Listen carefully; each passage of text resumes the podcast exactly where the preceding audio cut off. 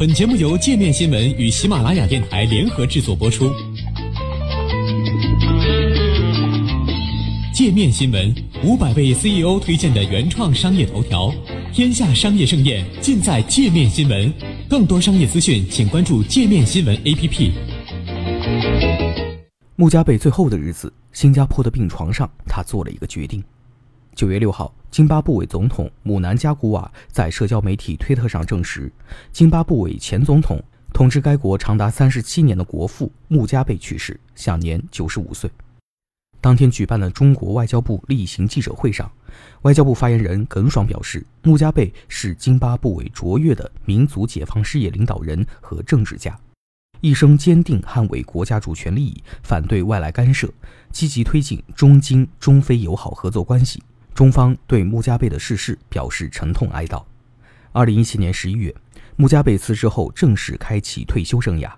在这最后一年多的时光里，穆加贝多次前往新加坡就医，同时对继任者姆南加古瓦依旧表现出不小的怨恨和敌意。在津巴布韦于1980年摆脱英国宣布独立后，穆加贝先是担任总理，后从1987年起担任总统。2017年，执政37年的他罢免了时任副总统姆南加古瓦。此举激怒了军方领导人，被指是要把第一夫人格雷斯推上总统的位子。军方随即发起行动，软禁了穆加贝及其家人。经过多天僵持，时年九十三岁的穆加贝最终向议会递交辞职信，表示自愿辞职，希望确保平稳和平的权力过渡。姆南加古瓦随后就任总统，虽然被迫退休，但穆加贝并没有受到亏待。津巴布韦政府为他设计了退休大礼包，让他得到了与总统一样的待遇保障。根据政府2017年公布的退休方案，前总统将配有至少25名工作人员，包括至少6名安保人员、2名秘书、2名办公室人员、2名厨师、2名招待等。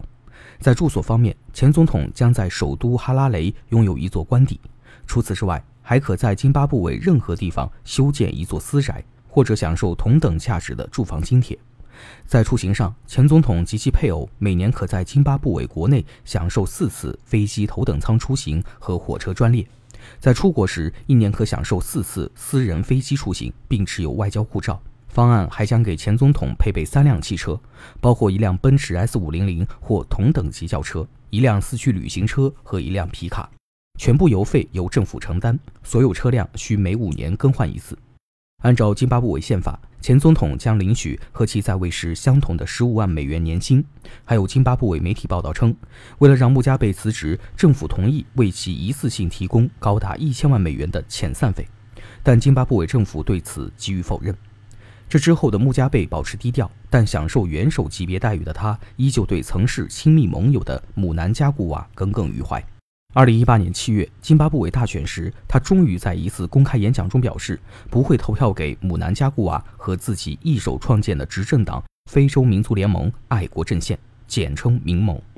在当时的演讲里，穆加贝不断批评姆南加古瓦领导的县政府，坚持认为姆南加古瓦的就任违宪，强调自己不能投票给那些曾折磨我的人。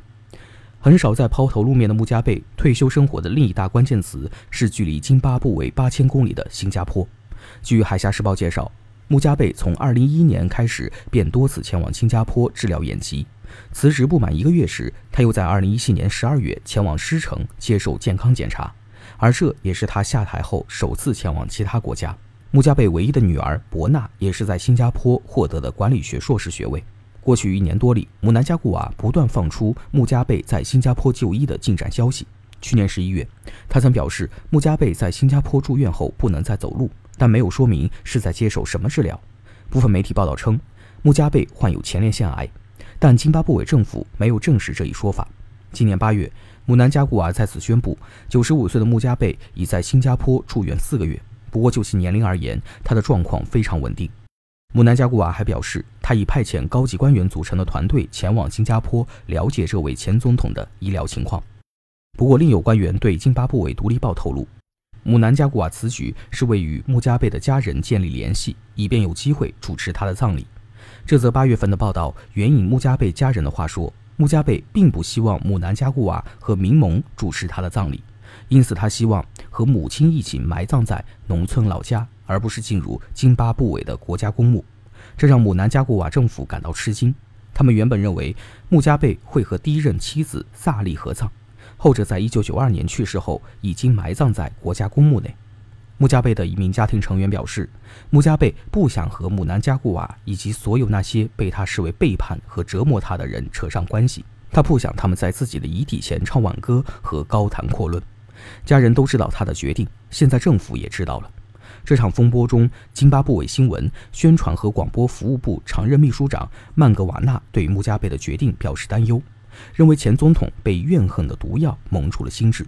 怨恨会囚禁生命，毒害其主人，让人们被安葬在他们从不想安息的地方，远离他们的妻子和姐妹，那些在安息处等待他们团聚的人。穆加贝曾被姆南加古瓦称作偶像。一些支持政府的政治评论人士表示，穆加贝对姆南加古瓦的愤怒不能超越国家的骄傲和利益。